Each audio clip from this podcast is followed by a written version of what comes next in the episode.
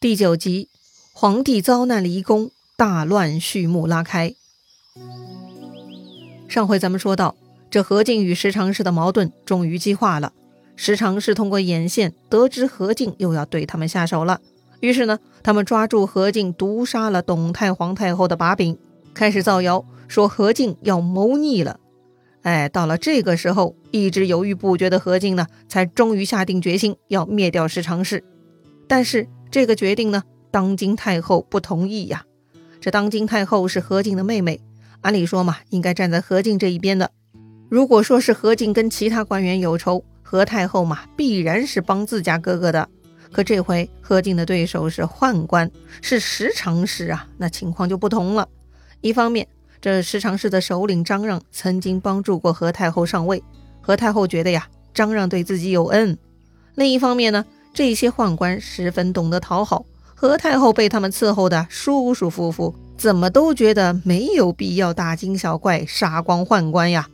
说穿了，何靖这次要杀何太后的宠物啊，这何太后自然是不同意的。那何太后不同意该怎么办呢？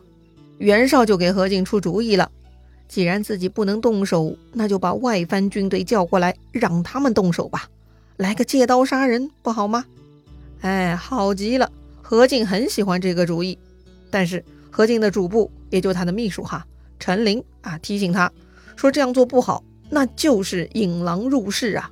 这外藩军队那都是黑社会呀，请神容易送神难，这么干呢，就好比把刀柄送给别人，那就是自取灭亡啊！陈琳说的很对啊，借刀杀人可不是过家家，这把刀啊，你得拿得稳才行呢。但是啊。何进听不进去，还骂陈琳是懦夫。这个时候呢，旁边的曹操听不下去，也站出来了。虽然陈琳说的很对，但陈琳没有更好的办法，所以嘛，这种反对就是白搭呀。那么曹操有啥好办法吗？当然啦，曹操觉得呀，此事是易如反掌，何必这么纠结嘛？那他到底有啥好主意呢？哎，曹操的方案其实非常接地气啊。曹操提议：擒贼先擒王。要干掉宦官集团，只需要把带头的那几个啊，也就是十常侍，治他们罪，丢入大牢，然后嘛，派个狱卒把他们偷偷干掉就好啦，都不需要过堂审问呢。哎，这个方法呀，跟前面十常侍做掉刘陶那些大臣是一样的，反正把他们丢入大牢就好办了，对嘛？只要动作足够快，趁十常侍没反应过来，这么做必然是可以除掉他们的。完全是没有必要大张旗鼓去招募地方军阀的嘛。曹操还补充说，其实啊，根本就没有必要把所有的宦官都杀绝。一旦扩大了打击对象范围，动作就太大，计划容易泄露，这样反而难以成功啊。哎，要说曹操的小逻辑实在是太强大了。不过呢，何进根本听不进去。何进听完曹操的话，反而很愤怒。何进骂曹操。孟德一怀私意也，意思是啊，你小子是有私心吧？哎，为啥这么说呢？哎，别忘了哈，曹操的祖父是曹腾，那是宦官。何进觉得曹操对宦官护短就是有私心，于是呢，这就把曹操给骂退了。这个何进是坚持想杀光宦官，所以呢，他连夜修书，让使者去全国各地的军阀那里发通知了。曹操讨了没趣，退出了议事厅。曹操嘛，一心想帮何进除掉十常侍，控制局面，反而被何进给猜忌，哎，真的是有苦难言。曹操感慨啊，哎，乱天下者必定是何进啊，可不是吗？事实证明，曹操的小逻辑是很强大，眼光很犀利的，他的判断非常准确。这个何进就是在玩火自焚呢。话说，当时各地方的军阀呢，陆陆续续接到了何进的召唤。其中有一个人是非常高兴，这人是谁呀？他呢，就是前将军敖乡侯、西凉刺史董卓。对的，就是之前接替卢植去打张角的那位董卓。因为他的作战水平太臭，跟黄巾是屡屡战败，所以呢，被朝廷给治罪了。但是董卓很贼，他贿赂了十常侍，免了罪，又贿赂巴结了其他高官，居然呢，还又得到了升迁。如今啊，他统领西周大军二十万，他呢很不本分，又篡权的野心，很想去京师搞点事儿。这回得到何进的召唤，正好有了名目。董卓呢，立刻点起军马，带上手下的李傕、郭汜、张济、樊稠等人，就往洛阳皇城进发了。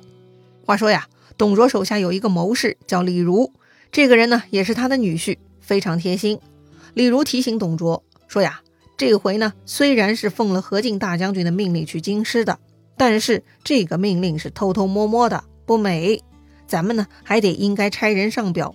让皇帝给出官方诏书，让我们入京，这样才名正言顺，才能搞定大事啊！董卓一听有道理啊，赶紧就上折子了。他呢，正义凛然的写了一个漂亮的表书。董卓在表书中写道：“啊，我听说如今天下大乱，主要是宦官张让他们越轨了，他们乱了君臣朝纲，那是问题的根结所在呀。”没错哈。第一句话就找出了问题呢，那么如何解决问题呢？董卓在表述中说了：“臣闻羊汤止沸不如去腥，溃痈虽痛胜于养毒。”啥意思呀？所谓羊汤止沸啊，说的就是呢，水开了，用水瓢扬一下是可以暂时止住沸水的，但仅仅是暂时，只有把锅底下的火熄灭掉，这样才能彻底止住沸水呀。另外，溃痈虽痛胜于养毒，意思就是啊，挤破毒疮虽然会很痛，但好过继续养着，让这个毒蔓延扩散，伤害更大嘛。所以呢，留着毒疮不去医治，就会成为后患。董卓的意思就是啊，既然发现了问题，就要从根源上彻底解决，治标不治本的扬汤止沸那是没有意义的。虽然操作起来就像挤破毒疮，令人疼痛一样，可能会带来一时之苦。但只有这样才能彻底治愈，国家才能安定啊！哼，这话说的漂亮哈。所以呢，综上所述，董卓呢就给出了解决问题的方案了。董卓说：“请让我鸣钟鼓入洛阳，来清除张让等害国贼，这样才是国家社稷的幸事啊！”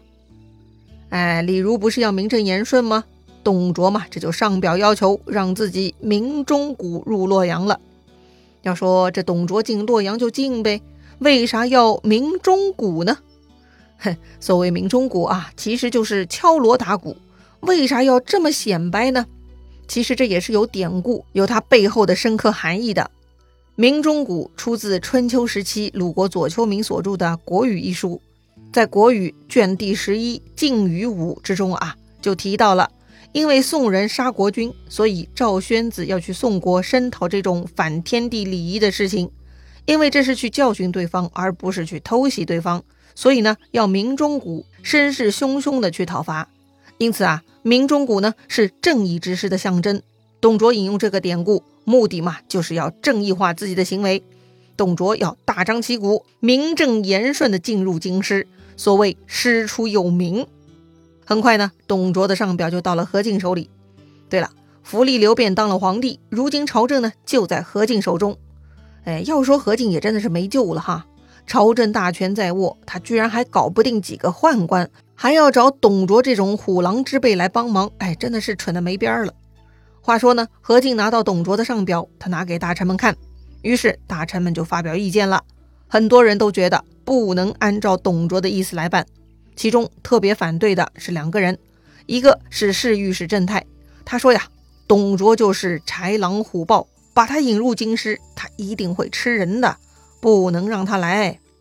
另一个反对的呢是卢植，卢植说呀，自己是比较了解董卓的，这个董卓面善心狠，一旦进入朝廷，一定会生出祸患，不如别让他进来了，以免生乱呐。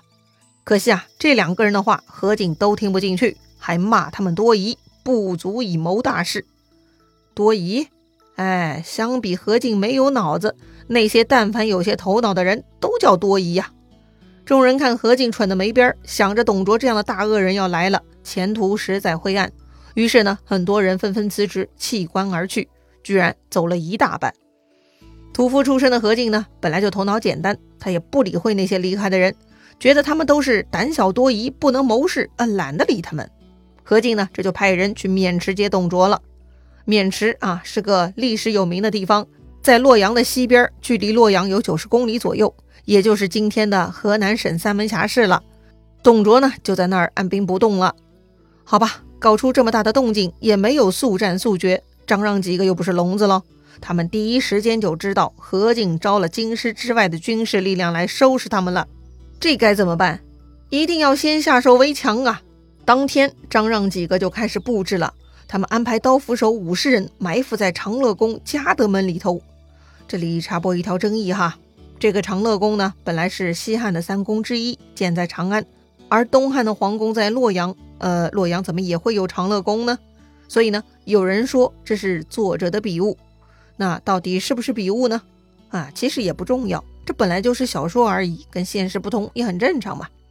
言归正传啊，这个何进做事拖拖拉拉的，还真不如这些宦官。张让等人安排好了埋伏呢，就立刻实施下一步，得把何进骗进皇宫，这样才能动手嘛。那怎么骗呢？还得利用何太后才行。于是啊，张让几个就跑去找何太后了。他们哭哭啼啼说呀：“大将军招来外藩军队，要来杀掉我们呐！请太后娘娘垂怜，救咱们的性命。”这个何太后呢，本来就反对哥哥杀十常侍，这会儿听说哥哥招来外藩将领，想来哥哥是动真格的了。怎么办呢？解铃还需系铃人呐。想来呢，还得时常是诚恳的向哥哥道歉、谢罪赔礼才行啊！你看啊，这就是妇人之见了。他哥哥何进跟时常氏的矛盾，哪里是道歉能解决的嘛？双方打出的都是要置对方于死地的招啊！得了，说回现场，张让他们听何太后这么说，是满口答应，说他们愿意赔罪。只不过呢，他们说不敢贸然上门。估计一进大将军的府门就会被砍死，都找不到说话的机会呀。所以呢，张让他们恳请何太后先跟大将军通个气，之后嘛，他们必定上门谢罪。这个要求听上去也很合理哈。何太后就同意了，于是呢，就立刻下诏宣哥哥何进入宫。何太后嘛，要好好劝劝自己这个哥哥。哎，要说这个女人也很没脑子呀，还真的以为自己能做什么主呢。她这回下招呢，就闯大祸喽。话说何进这会儿接到妹妹的诏书，让他入宫。何静嘛也没有多想，就准备出门了。但他的主簿陈琳很敏感，觉得事情很蹊跷。他提醒何静，这会儿太后突然宣召，十有八九是十常侍的计策，去不得呀，去了必有祸事。但何静不以为然，妹妹找我还能有啥祸事啊？旁边的袁绍呢，也劝何静。说这几天动作这么大，想来咱们的计谋已经泄露了。估计时常是已经有所防备，此刻大将军还真的不能进攻啊！而且呢，旁边曹操啊也忍不住跑出来出主意。曹操说呀：“确实啊，这样先把石常侍弄出来，然后大将军就可以进攻了。”一听曹操这话呢，何进笑了：“哼，搞什么嘛？这简直就是小孩子把戏嘛！”何进说了。吾掌天下之权，时常侍敢待如何？哎，话虽如此哈，这何进确实掌了天下大权，但是时常是很阴险呐。袁绍他们还是不放心，于是呢，袁绍就提议了，说呀，如果明公一定要去的话，我们就带甲士护从，以防不测。是啊，既然大佬你不听劝，一意孤行，那咱几个小弟带人护送接应总行吧？啊，这回何进总算同意了，让袁绍和曹操各自选出手下五千兵，交给袁绍的弟弟袁术统领，列兵布阵，等在青锁门外。而袁绍和曹操两个人呢，就陪同何进一起来到了长乐宫的门口。见到何进来了，出来迎接的小太监就说了：“太后特宣大将军，其余人等不得入内。”哎，这就把袁绍和曹操堵在宫门之外了。好吧，拦住就拦住吧。何进无所畏惧啊，他继续昂首挺胸往里走。但是走到嘉德殿门口，突然张让、段珪一群宦官就冲了上来，把这个何进给团团围住了。何进被突然包围，大惊失色呀。张让呢，接着厉声谴责何进：“董侯何罪？你居然敢毒杀他！国母丧丧，你胆敢托病不出！”你本来就是个屠户小混混，要不是我们向皇帝推荐，哪里有你今日的荣华富贵？你不但不思回报，还要害我们！你说我们污浊，那谁又是清白的？何进一听张让胆敢如此严厉，知道大事不好，他赶紧慌忙逃跑啊！但此时宫门已经关闭了。埋伏等候的甲兵呢，全部跳了出来。他们几十个人围着何进一个人，一个个是凶神恶煞的。哎呀，这个猪头何进啊，手下众人提醒了他多少次，他都不听。面对眼下这副场景，他真的是后悔莫及呀。当然了，刀斧手可不愿意给他太多思考的时间，他们直接上前把这个何进砍成两段。悲催呀，这个何进。一个时辰前，他还拽得上天，嘚瑟自己是掌握天下大权的大将军，这会儿呢，就身首异处了。话说，门外等候的袁绍发现何进进去了很久还不出来，就大声喊道：“请大将军上车！”想提醒何进该出来了。没想到呢，这个时候宫墙上扔出了一个黑乎乎的东西。袁绍上前定睛一看，哎呦我去！这是大将军何进的人头啊！哎呀，浑身毛骨悚然。正在这个时候呢，张让他们也来了。张让说：“这何进谋反已经伏诛了，其他胁从人员就都宽恕了。”一听这话，袁绍气坏了，他高声大喊：“宦官谋杀大臣，诸恶党者前来助战！”这就招呼大家一起来助战。于是呢，在外边等候的何进的部将吴匡啊，他就在青锁门外开始放起火来了。袁绍的弟弟袁术呢，也带兵冲入了皇宫，见到宦官，无论大小是谁啊，全部杀掉，都杀红了眼。袁绍、曹操呢，也都冲进了皇宫，抓住了十常侍中的四个人：赵忠、陈况、夏晕、郭胜，把他们赶到翠花楼前剁成肉泥。这个时候呢，宫中已经是火焰冲天，一片混乱的。趁乱之中呢，十常侍的另外四个张让、段珪、曹节、侯兰，他们呢就挟持了太后、小皇帝和陈留王，从密道往北宫逃去了。在这个逃跑的过程中，他们几个人呢逐渐走散。段珪挟持何太后是一路，另外张让几个挟持小皇帝和陈留王又是另一路。而这挟持太后的段珪呢，在逃跑的路上居然遇到了卢植。哎，这个卢植不是已经辞官走人了吗？对了。他是辞官了，但他没走。他发现宫中火光冲天，知道一定发生大事了，就全副武装，准备随时出手。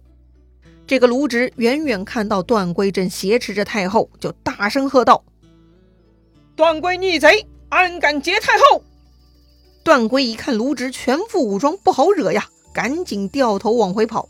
这个时候呢，太后挣脱了段珪呢，就从窗户里跳了出来，被卢植给救下了。